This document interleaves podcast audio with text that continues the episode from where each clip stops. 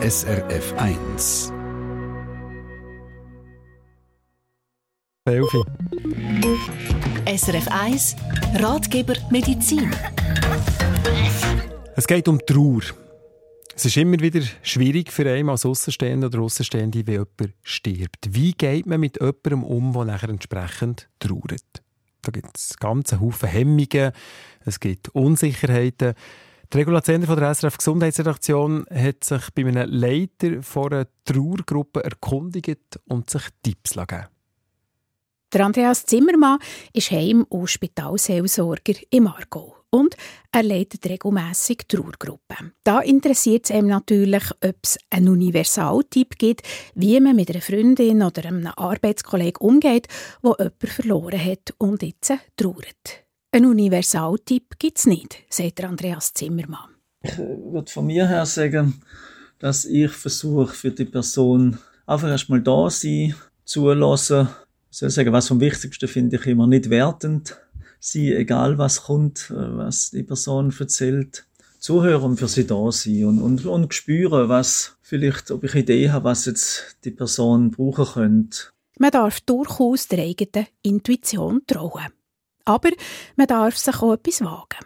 Überkommt man zum Beispiel eine Todesanzeige zugeschickt oder liest die in der Zeitung, dann ist das eigentlich ein bisschen eine Aufforderung von der Trauerfamilie, dass man Kontakt darf aufnehmen und sogar an der Beerdigung willkommen ist.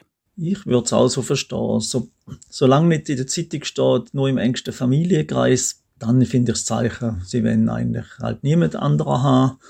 Sonst würde ich es auch als Einladung betrachten, dass die eher Freude haben und sich vielleicht sogar ein wenig mitgetragen fühlen, wenn, ja, wenn die bekannten, angehörigen Freunde von der verstorbenen Person auch da sind und nachkommen. Ich glaube auch, dass das in der Regel erwünscht ist und, und gut. Ich gehe da auch gern hin, wenn ich das so empfinde. Man darf durchaus auch zum Telefonhörer greifen und jemandem, der jemanden verloren hat, anrufen. Keine falschen Hemmungen. Wenn der Trauernde oder die Trauernde ihre Ruhe will, dann wird das Telefon einfach nicht abgenommen. Das ist relativ einfach. Man darf aber auch ein Trauerkärtchen schreiben oder ein SMS schicken. Schreiben kann man zum Beispiel. Ich denke an dich, äh, finde es schwer, was du vielleicht gerade durchmachen musst. Oder, ähm, oder ich wäre da für, vielleicht mit einem Angebot, ich wäre jederzeit da für dich, für ein Telefon oder einen Besuch. Dann könnte man das so, ohne dass man sich gerade direkt anläutet oder vorbeigeht, das ist so eine Sache mit dem «Melde doch, wenn du etwas brauchst». Keine leeren Versprechungen. Man kann auch ein paar Wochen oder einen Monat oder zwei später anrufen und konkret Hilfe oder einen Spaziergang oder einen Kaffee anbieten.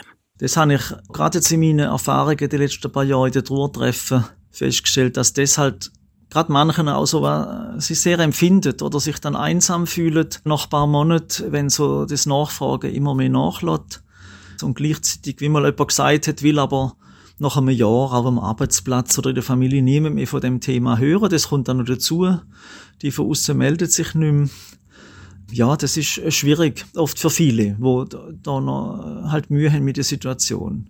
Nachfragen ist also gut, auch ein Jahr später. Und man darf auch von den eigenen Erfahrungen reden. Auch das tut Trauernden manchmal gut. Der Andreas Zimmermann empfiehlt da einfach intuitiv zu handeln, aber vor allem sich zu getrauen. Und man darf es auch ansprechen, wenn man das Gefühl hat, jemand komme mit der Trauer einfach nicht schlagen. Wenn ich jetzt wirklich das Gefühl habe, so die Person, die kommt jetzt aus dem Loch einfach nicht raus, äh, würde ich, glaube ich, vorsichtig das versuchen. Mal fragen, hast du das schon mal überlegt? Und es gibt doch da professionelle Tourbegleiter, es gibt psychologische Hilfe auf verschiedene Art und Weise. Dann gibt es sicher etliche, die das gerade ganz verwerfen, wo das halt einfach nicht wollen.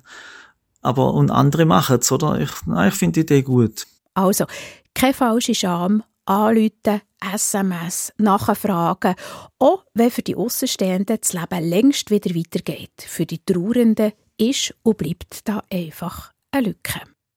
Der Beitrag von der Regula Zehn von der SRF Gesundheitsredaktion. Und apropos Gesundheit, Trauer ist heute Abend auch Thema in der Gesundheitssendung Puls, bei unseren Kolleginnen und Kollegen vom Fernsehen. Und dazu gibt es auch einen Chat. Der Link zu dem Chat, wo ihr Fragen könnt stellen könnt, gibt es bei uns unter dem heutigen Ratgeber. Und ihr könnt dort Fragen stellen, die werden dann allerdings erst heute Abend entsprechend beantwortet. Und mitchatten tut unter anderem oder Andreas Zimmermann, den ihr jetzt gerade im Beitrag gehört habt. Eine Sendung von SRF1. Mehr Informationen und Podcasts auf srf1.ch.